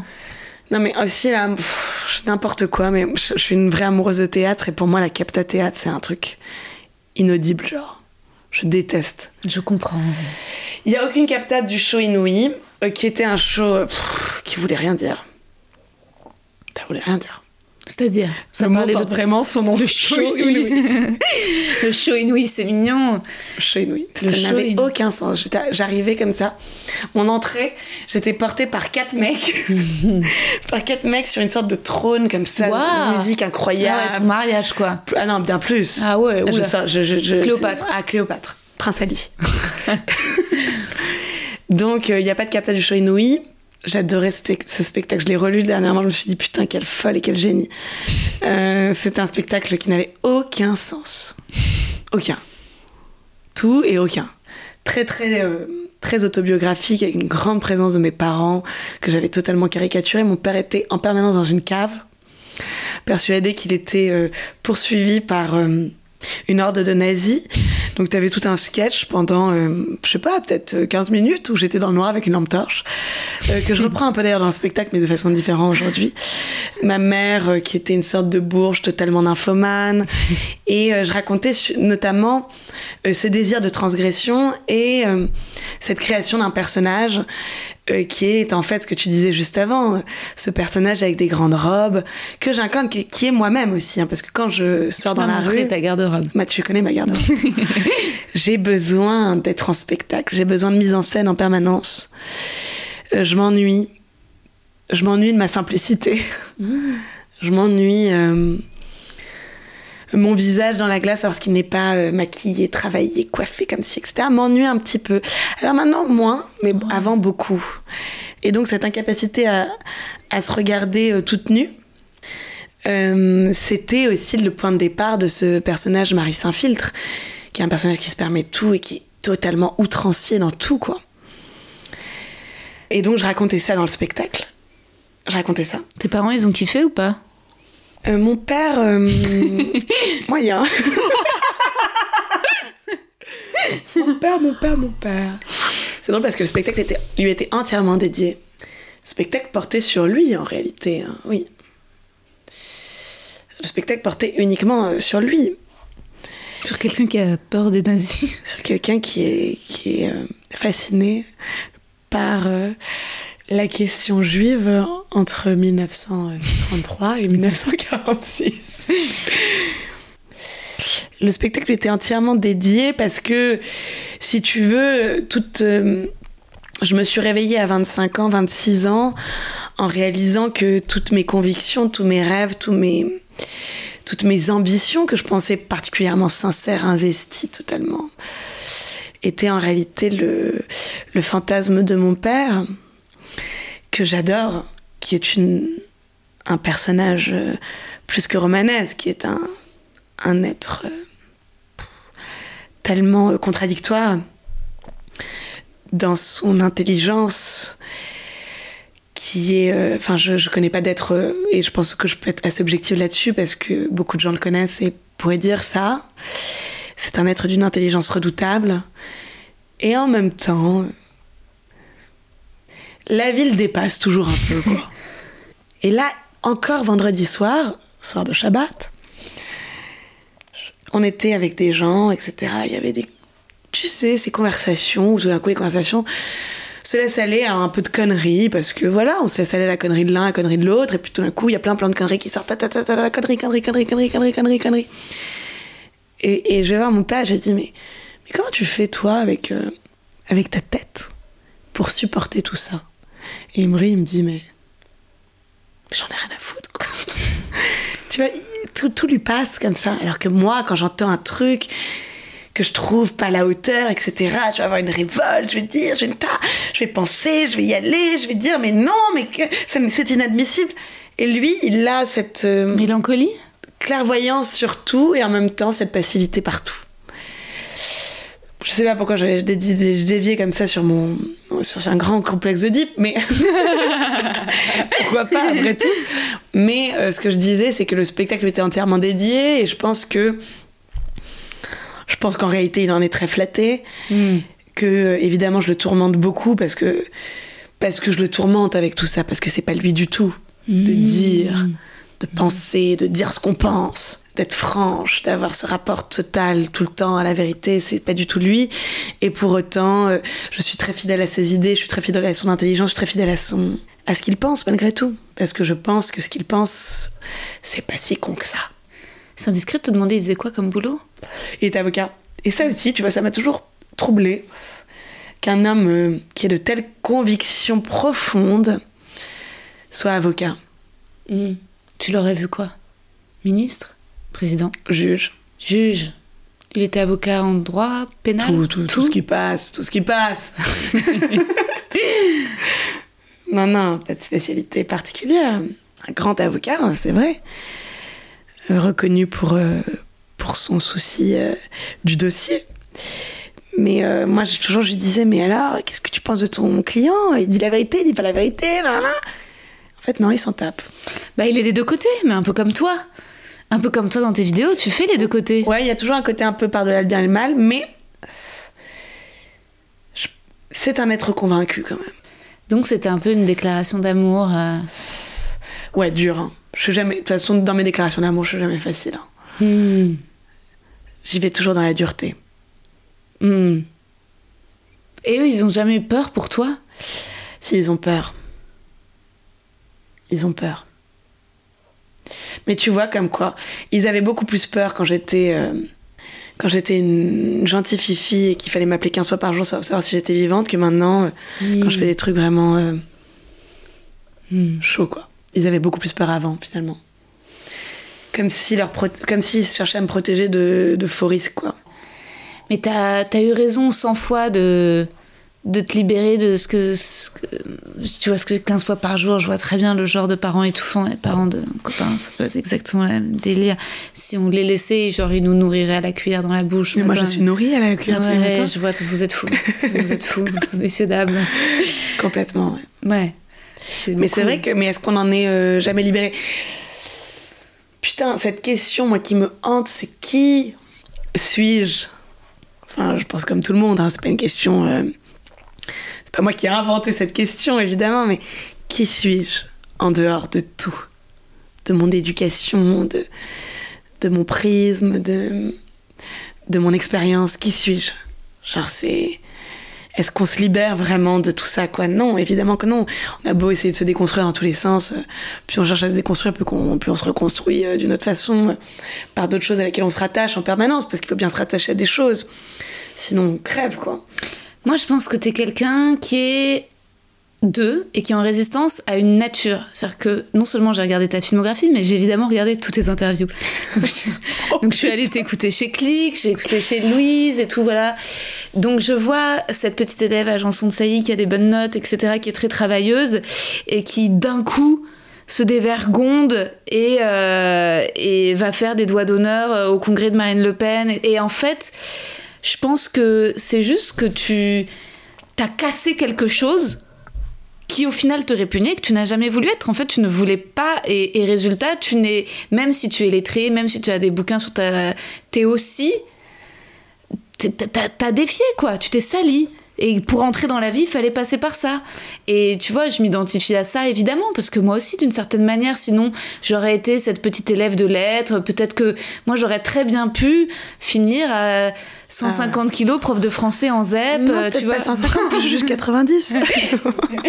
Mais bon, ça va être un épisode grossophobe. Mais euh, tu vois, il y a un truc où, en fait, et, et peut-être que, tu vois, je. Bah Ouais, et, en au final, j'ai j'ai fait du stand-up, j'ai parlé de caca, j'ai parlé de couilles, j'ai parlé de chat, et parce que c'était aussi moi, ma manière à un moment de passer par la provocation, quoi. Exactement, et c'est ce passage-là et que j'ai beaucoup vu dans ton spectacle, parce que je t'ai déjà dit que ton spectacle m'a...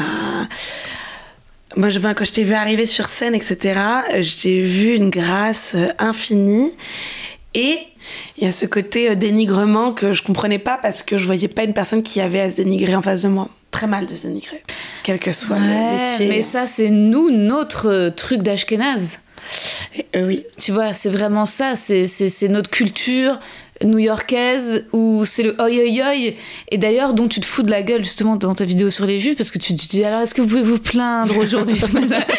Tu, tu- tu te fous ça fait du bien tu vois. Parce qu'en fait je veux dire en fait en fait quand faut savoir que quand t'es juif parfois vite tu comprends les antisémites tu vois Ah non, mais moi j'ai beaucoup, beaucoup d'empathie pour les antisémites. ah tellement Une personne qui n'est pas antisémite est pour moi très bizarre. Ah, mais fait. il y a tellement de juifs qui me rendent antisémite. Le nombre de fois où j'ai travaillé avec des juifs et je me suis dit, putain, si j'étais pas juive, là, je serais antisémite, tu vois, 100 fois. Mais il suffit de se regarder dans la glace pour se dire voilà, qu'est-ce que je suis antisémite ce matin? Moi, c'est les séfarades qui me rendent antisémite. les foi. Non. Oui, je suis très mauvaise foi. Non, mais parfois, je me disais, mais je me disais, mais si, en fait, si je mettais aussi, moi, un micro sous mon père, bah, t'imagines, les gens seraient en mode, ah, bah, donc tout ce qu'on disait sur les juifs, c'était vrai. Tu vois, je veux dire, quand mon père, tu vois, ce, ce truc, ce rapport à l'argent, ce rapport au fait de dire combien ça t'a rapporté, combien t'as gagné, c'était complet. Moi, je me souviens, tu vois, ce truc de quand, quand je jouais à la petite loge, ah bon, c'était ensuite, quand t'es complet, il y avait combien dans la salle, et puis ensuite, quand ça a été complet, mais c'était que des payants ou il y avait des détaxes. tu vois, mais tu vois, il voulait, en fait, ce que mon père aimerait, c'est des chiffres. Tu- vois, il aime les chiffres. Il aime les chiffres. Tu vois. Ensuite, quand il a plus, quand, quand je lui ai dit c'était complet, qu'il y avait plus d'invités, il a voulu regarder les chiffres des vidéos, les chiffres du podcast. Ok, le il aime les chiffres, il mais qui les est ruiné aujourd'hui Ah, c'est lui. Il a plus d'argent, plus rien. C'était, mais c'est un drame. Oui, c'est un drame. Et c'est pour ça que justement, non, je pense qu'il faut quand même toujours expliquer aux antisémites que ce serait trop facile, tu vois. Non, c'est plus compliqué que ça. C'est pas que c'est trop facile, c'est que c'est totalement euh, Faux. C'est Bah, faux et vrai. je dirais pas ça. C'est que je comprends évidemment tous les clichés antisémites. Oui, oui, bien sûr. Le cliché antisémite est légèrement caricatural. Même pas tant que ça. Pas tant que ça. Pas tant que ça. En revanche, la haine de ça, c'est catastrophique. Le problème du racisme, c'est pas le cliché qui est derrière. Tous les clichés sont à peu près vrais. Et c'est génial, et c'est marrant, et c'est drôle. Oui. C'est drôle qu'un tel ait cet accent. C'est drôle qu'on dise que les Belges soient comme si. C'est drôle parce qu'il y a une part de vérité, sinon ce serait pas drôle. Non. En revanche, le retourner en haine, faut vraiment être un trou du cul de raciste. Euh, non, parce que les clichés sur les juifs sont flatteurs. Le problème des clichés racistes sur les noirs et les arabes, c'est que non seulement ils sont faux, mais en plus ils sont humiliants. Tu vois, tu te souviens quand il y a ce truc de, des arabes voleurs, etc., voleurs de Parce que le juif, il est pas voleur il est flatté. Le juif, Ouais. quand il est voleur, il est flatté tout d'un coup. Non, parce que le, parce qu'on le voit euh, s'enrichir. Ah oui, c'est vrai. Tu vois, c'est, un cliché raciste qui, est- qui est comme il y a le fantasme et la jalousie. Moi, parfois, je lis des trucs et j'ai envie de répondre merci à mes commentaires antisémites. Tel qu'on la voit aller comme ça avec ses connexions, elle ira très loin. Et je suis en mode, mais merci en fait, monsieur, tu vois, de, de m'imaginer plus de pouvoir que je n'en ai, tu vois. C'est. Oui, parce que. Ouais, mais c'est. Enfin, la question, euh, la question de l'antisémitisme est un racisme tellement euh, à la fois sans visage, sans sans odeur, euh, totalement. C'est une énigme totale. Enfin, c'est l'énigme de ce que de soi-même en fait. C'est cet étranger un peu spécial qui arrive à se révolter, à se soumettre en même temps, à se débrouiller, à être persécuté, à tout d'un coup à se relever, à y arriver, à travailler. Enfin, il est insupportable. Mais moi, je peux plus me les voir. J'en peux plus. Ouais. peux plus. Je ne veux plus être juive. Je comprends. Et c'est pour ça que, justement, euh, moi j'ai beaucoup été biberonnée à ce truc euh, new-yorkais, très Woody Allen, au final, d'autodérision. Et maintenant, finalement, je me dirige vers autre chose. comprends. Tu vois, moins plaintif, moins oi. C'est drôle parce que je voyais, euh, j'ai regardé pas mal de Woody Allen là en me disant, je suis passée à côté quand même parce que je m'en sou- je m'en souviens jamais vraiment des Woody Allen sauf Match Point ou des trucs comme ça. Et là, j'ai revu, et je me suis dit putain, je ne suis pas du tout sensible. Je ne suis pas du tout sensible à ça. Bah, entre temps, on a aussi appris qu'il avait violé sa fille, donc. euh, Ah, ça, je m'en branle, tu sais, Céline, etc. Plus ils sont horribles et méchants, plus finalement il y a quelque chose de. Je vais dire un grand méchant. Non, non, je rigole. Euh, mais. euh, Mais ouais, ça t'a pas quand t'as découvert, tu je n'aime ouais. pas trop je n'aime pas trop le dénigrement ni de soi ni des autres je l'avoue je trouve que c'est euh, c'est pas c'est pas une j'aime pas cette façon de voir les choses Euh, j'aime pas cette façon de voir les choses j'aime pas cette façon de rire c'est pas ce qui m'aime c'est pas ce qui m'anime le plus quoi Et c'est marrant parce que c'est ça, c'est encore un niveau de lecture de Marie. C'est qu'à la fois, t'es quand même une grande moqueuse. Tu, tu vois, parfois on regarde tes vidéos, je veux dire, tu, je veux dire, tu, tu, tu vois, Ouais. ils, sont, ils, sont, ils sont ridicules et on explose de rire tel que tu filmes les gens dans leur travers. Et en même temps, quand on te rencontre, t'es une vraie gentille. Ah oui, je suis une vraie gentille. Je suis une vraie gentille. Mais parce que pour moi, le ridicule est une part de vérité et que le ridicule n'est pas grave, n'est pas méchant. C'est pas parce qu'à un moment on a dit une connerie qu'on est bête. Euh, c'est pas. Enfin, moi toute la journée je suis ridicule, je fais des choses pas possibles. euh, Tu peux même pas imaginer, genre.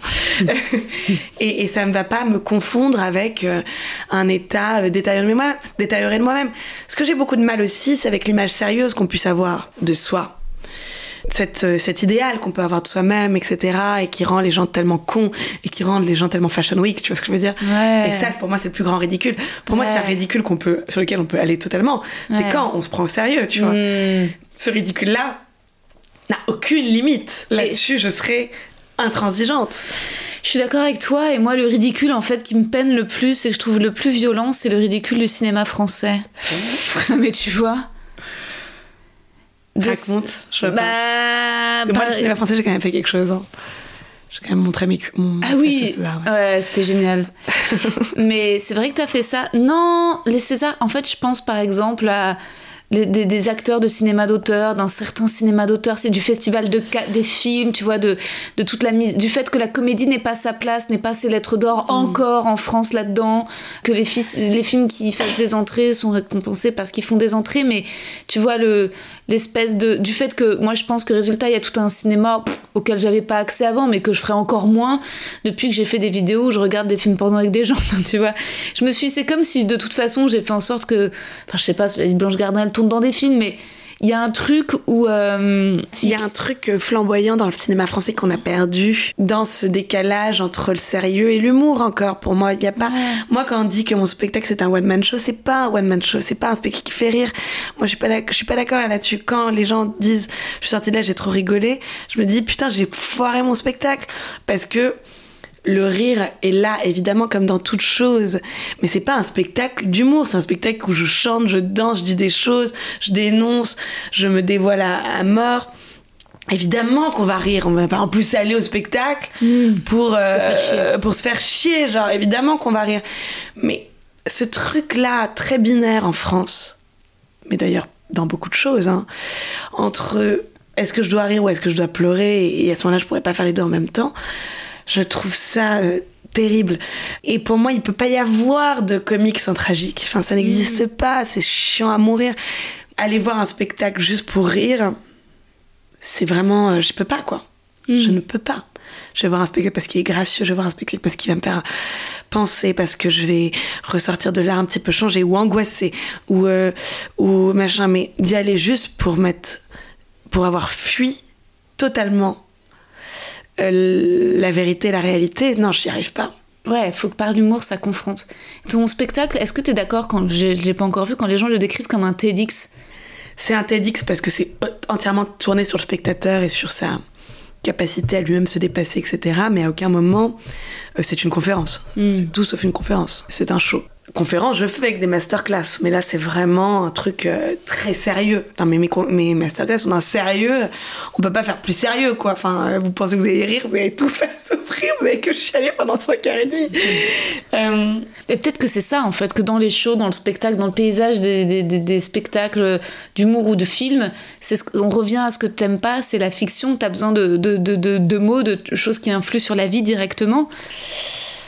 Ouais, d'un choc j'ai besoin de choc. Si j'ai pas de choc, mais là, tu vois, j'ai encore eu un choc. Euh, euh, hier, j'ai eu un choc, euh, un choc absurde. Euh, notamment dans le contexte dans lequel on est aujourd'hui, c'est très dur de, de, sortir de cette absurdité. C'est très dur. Euh, plus j'essaye de comprendre et plus je suis en proie à mon absurdité, à l'absurdité de tout. Je comprends rien, je comprends tout, je comprends plus rien, je comprends plus tout. Euh, Avant-hier, je me réveille, je me dis, mais je suis totalement pro-palestinienne, mais cette histoire de sionisme est une idée complètement farfelue. le, le surlendemain, je me réveille en me disant, mais comment, comment, comment on peut penser qu'il ne peut pas y avoir d'État juif et que les juifs ne doivent pas se battre pour ça en tant qu'État. Euh, juste après, le lendemain matin, je me dis, mais attends, mais les Juifs sont tous sauf un État. Enfin, hmm. face à ce choc absurde, j'ai du mal à imaginer des choses qui vont juste penser les plaies. J'ai besoin d'aller dans la plaie, hmm. permanence. Et pour ça, j'ai besoin de provocation, quelle qu'elle soit. Et quand j'ai pas provocation, euh, j'ai l'impression de pas faire mon devoir. Hmm.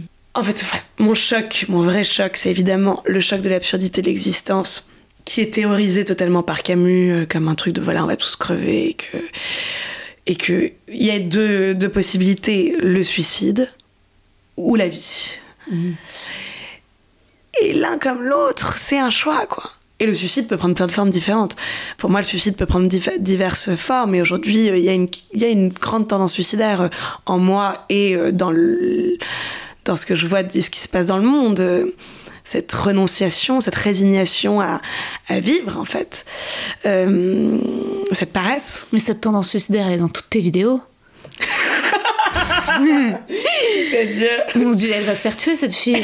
Ouais, il y a un truc un peu. Euh, un truc totalement suicidaire. Ah non, mais moi je t'explique. L'échafaud, c'est un fantasme. La guillotine, vive la République, dire juste avant, je peux très bien y aller. Hein il y a un truc de allons-y. Bon, et en même temps, l'attachement à la vie, c'est-à-dire que. Oui, la joie, la fête, plus que ça, euh, la musique. Vraiment, euh, moi, si on me donne l'immortalité, je prends l'immortalité tout de suite. Il n'y a aucun souci là-dessus. Je peux revivre sans fois la même vie euh, de ma naissance à aujourd'hui avec les mêmes souffrances, les mêmes trucs. Ça ira très très bien. Je serai très heureuse de revivre tout ça. Je ne veux pas mourir. Mais En même temps, mourir, Ouais. ça peut être extrêmement courageux.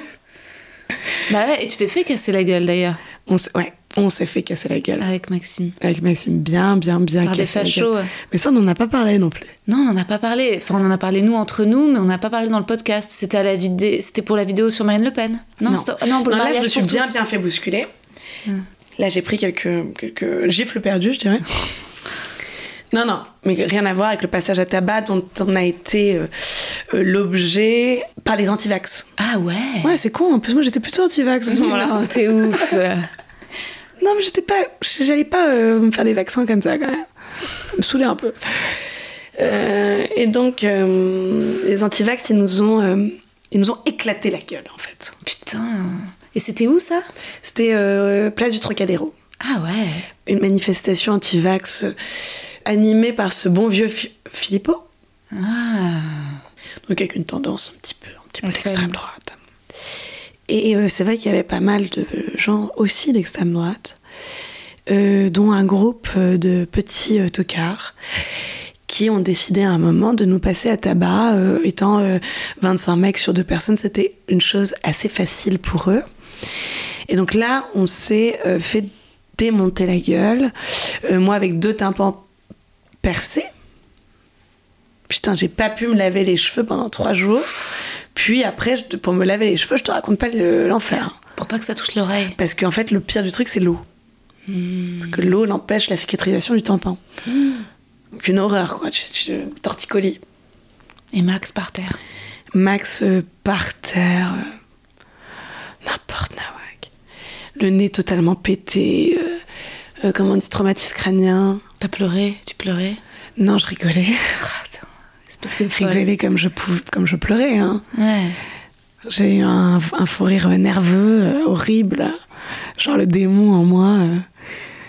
Et même là, quand je t'en parle, ça revient un peu, tu vois, ce truc de Oh, mon pauvre, qu'est-ce qui t'arrive, quoi? Qu'est-ce qui t'arrive? Qu'est-ce qui nous arrive, genre? Oui, oui, mais de toute façon, je vais te dire, il y a plusieurs choses que je fais avec beaucoup de conscience. Euh, J'ai toujours su qu'on allait se faire tabasser. Je sais que ça reviendra encore. Le seul truc, c'est que j'espère qu'on. Voilà, je le sais qu'un jour ça arrivera. Ça n'arrivera sûrement pas pour les bonnes raisons d'ailleurs. En tout cas, c'est absolument pas arrivé pour les bonnes raisons.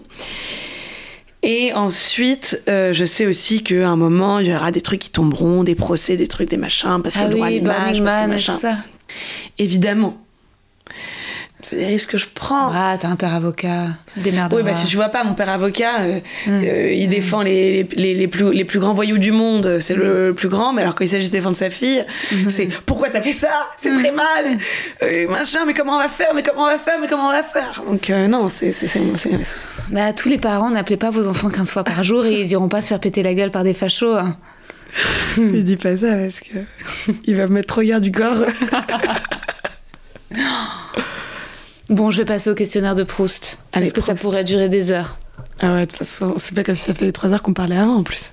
La qualité que tu préfères chez un homme. Le courage. La qualité que tu préfères chez une femme. Le courage. Le principal trait de ton caractère. Le courage. Ce que tu apprécies le plus chez tes amis. L'amour. Ton principal défaut. L'intransigeance. Ton occupation préférée. Danser. Ton idée du bonheur. Les fous rires et la danse. Quel serait ton plus grand malheur? Ne plus rien ressentir. Où aimerais-tu vivre? À Paris 5 Elle est pas mal ta rue. hein. Elle est belle, hein C'est une des plus belles rues de Paris. Hein. C'est très beau. Bah, j'ai toujours rêvé d'habiter là, j'habite là. Ce que tu détestes par-dessus tout. La lâcheté, Ah elle gefühlte fiche. Mais les Kneidler, c'est bon. Un don, un talent que tu aimerais avoir? La musique, Faire d'un instrument. ouais. Je l'aurais jamais fait, mais j'aurais, j'aimerais beaucoup euh, un violon, tu vois. Comment aimerais-tu mourir? Sur scène Évidemment, non mais c'est tellement vrai. Tellement. Mais j'ai un rapport à la scène très très particulier. L'après. Si, si, si, puisqu'on devait parler de sexe. Ce sentiment que tu as après le, la jouissance, tu sais, d'angoisse que tu peux avoir à certains moments, de d'anéantissement même. Ouais, Mais après la scène, c'est 10 000. mais c'est fois mille. Ouais. Je sais pas de quelle nature sont vos orgasmes, mais Ouais. Bah si, c'est ça, c'est qu'en fait, après un orgasme, tu reviens à la banalité. Et puis t'as ce truc de partage total, et puis juste après t'es juste face à toi-même, Ouais. face à deux personnes qui vont te dire c'était cool. Qu'est-ce qui était cool Je ne sais plus en fait. En fait, après un orgasme, tu te souviens que tout ça était un peu égoïste. Ou totalement avec l'autre, et là Ouais. tout d'un coup t'es complètement avec toi. Ouais. Moi, j'ai l'impression que t'es avec l'autre pendant, pendant. Quand tu fais Ouais. l'amour, tu fais l'amour, t'es dans ce truc d'amour, de, tu, tu crois à cette espèce de, de grand cérémonial à deux. Puis ensuite, il y a la jouissance. Ensuite, c'était en fait, c'est presque. C'est à la fois le truc prodigieux et mécanique qui fait que c'est fini. Et ensuite, euh, c'est chacun pour soi. Enfin, quand même, un petit peu. Il y a les câlins, le- les bisous, mais en fait, c'est. Fini. Ouais. Rideau. Tu chopes parfois des gars du public? Pas du tout. Ah, J'ai fait ça, moi. C'est-à-dire que tu vas avoir des fans? Tu Ouais, t'es pris pas- pour Johnny Hallyday ou quoi? Pas beaucoup, hein. Mais je l'ai fait avec un gars à un plateau de stand-up dans le public qui était venu me parler. Je l'ai fait avec un gars qui m'avait vu à un plateau, qui est revenu me voir à la nouvelle scène, avec qui j'avais eu une petite histoire. Euh, ouais, voilà, je l'ai fait deux fois, quoi. Ah moi, impossible. Ouais, mais c'est dur de rencontrer des gens quand tu fais que de la scène. Clairement, les seuls gens que je voyais, c'était ceux qui étaient. Parfois, j'avais un truc euh, où je cherchais l'homme de ma vie dans le public, quoi, vraiment sincèrement, quoi. Je te demandais ce qu'elle est là ce soir, tu sais? Puis tu devines des visages, tu vois des Ah carrures. ouais, mais moi jamais, jamais. Ah ouais Je peux pas imaginer que ça peut être. euh, le- rapport est trop euh, vicié dès le début. genre. Ouais, bien sûr. Tu me connais entièrement puisque tu m'as vu sur scène. Donc, tant que tu m'as pas vu sur scène, tu ne me connais pas en réalité. Tu me connais entièrement. Et en plus de ça, tu m'as admiré, tu m'as peut-être détesté, truc, etc. Et là, tout d'un coup, tu crois que je vais te dire Et toi, qu'est-ce que tu fais dans la vie? Ah, Je suis comptable. Ouais, youpi. Hmm. Pas du tout. Je suis anti-groupie totale. Ouais. Le red flag absolu, c'est la groupie. Et est-ce que t'as des meufs qui. Quoique, est-ce que je dis pas de la merde Ouais, faut pas être trop fermé non plus. Tu sais que mon mec. Toutes les groupies, n'oubliez pas que j'existe. hein. Mais bien sûr, mais mon mec au départ, il était venu me voir en spectacle. Mais après, je l'ai rencontré après. Ouais. Il était venu. Mais, euh, mais non, mais t'es groupie. Est-ce que tu pourrais devenir amie avec une, entre guillemets, groupie, avec une fan? Fan, fan? Ouais. Fan, Bah, pas fan psychopathe, mais euh, est-ce que ça t'est déjà arrivé? Oui. Ouais. Oui, mais parce que je reconnais tout de suite l'autre après. Il y a ce côté un peu admiration qui est quand même déstabilisant parce que parce qu'on n'est pas encore dans la réalité et après quand on est dans la réalité euh, oui oui bien sûr Hmm. ça m'est arrivé toi oui? Ouais, ça m'est arrivé. Bah, pas des fans parce Bah, t'as moi que j'ai déjà. pas la. Quoi? T'as moi déjà Bah alors tu m'as moi aussi. non, c'est de ça dont je parlais hein, Ah, c'est ça. Non, mais, euh, non, non, mais moi j'ai j'ai besoin d'admirer. J'ai besoin d'admirer. J'ai que des amis que j'admire. J'ai que des amis que j'admire. J'ai be- beaucoup besoin d'admirer. J'ai des amis sympas aussi euh, qui sont pas tous des Einstein. Mais ce que je veux dire, c'est que j'ai besoin qu'il y ait un truc en eux qui vont ouh, waouh, tu vois, de pas les cerner totalement. Euh. en fait, je me rends compte que euh, beaucoup de mes amitiés avec des femmes, c'est des femmes qui ont encore un mystère pour moi, tu vois, étonnamment. Tu vois, j'ai passé mon temps à dire dans les interviews le mystère, c'est mal. On n'a plus envie d'être mystérieuse en tant que femme. Et en fait, au final, c'est toujours Bien ce qui m'attire dans mes amitiés avec les femmes. Et parfois, ça m'est arrivé des auditeurs, auditrices du podcast, de les rencontrer en tournée quand j'étais allée à, à Barcelone et de dîner avec eux et de devenir pote avec eux, une meuf éditrice et son gars, euh, parce que j'étais j'étais venue à Barcelone avec un gars, on s'était, il m'avait tège, et donc j'étais solo, et donc j'avais fait un message en mode il y a des gens à Barcelone, et je leur avais raconté tout mon, tout mon drame. C'était un super moment, il m'avait sauvé mon séjour. Non, ça c'était un truc très fort. Et en vrai, souvent, je pense qu'il y a plein d'auditeurs et auditrices du podcast avec lesquels on pourrait être amis. Et quand je m'adresse à eux, je m'adresse à eux comme à des amis. Et, euh, et parfois, on s'écrit et c'est comme si un peu on se connaissait, quoi. Mais euh, en tout cas, c'est important un mec qui t'admire. primordial. Quel est ton état d'esprit actuel?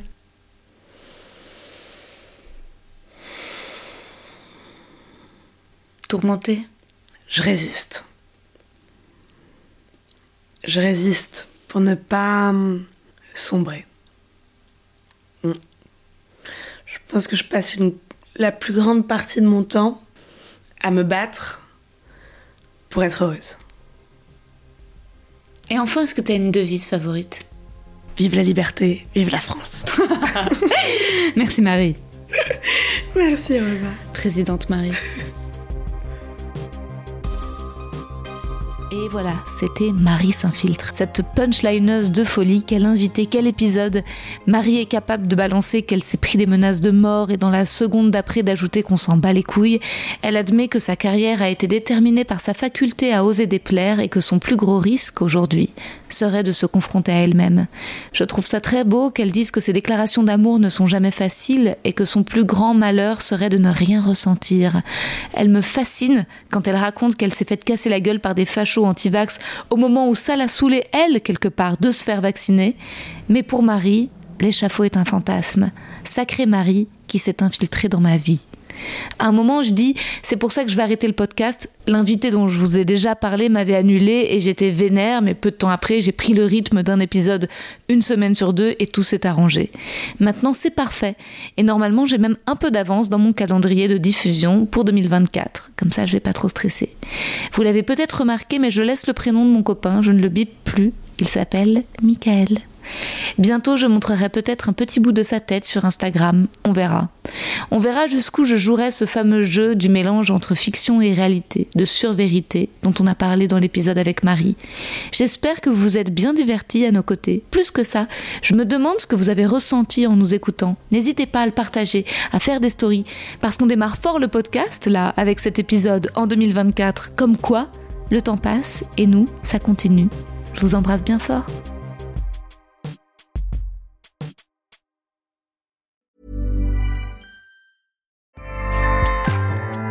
ACAST powers the world's best podcasts.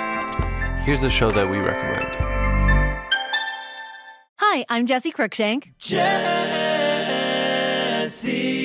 Cruikshank. I host the number one comedy podcast called Phone a Friend. Girl, let's phone a friend. Not only do I break down the biggest stories in pop culture with guests like Dan Levy and members of InSync, I do it with my own personal boy band singing jingles throughout because it's my show. It's your show, girl. New episodes of Phone a Friend Yeah. drop Thursdays wherever you get your podcasts. So work it, girl. Yeah, work it. Okay, that's enough. ACAST helps creators launch, grow, and monetize their podcasts everywhere. ACAST.com.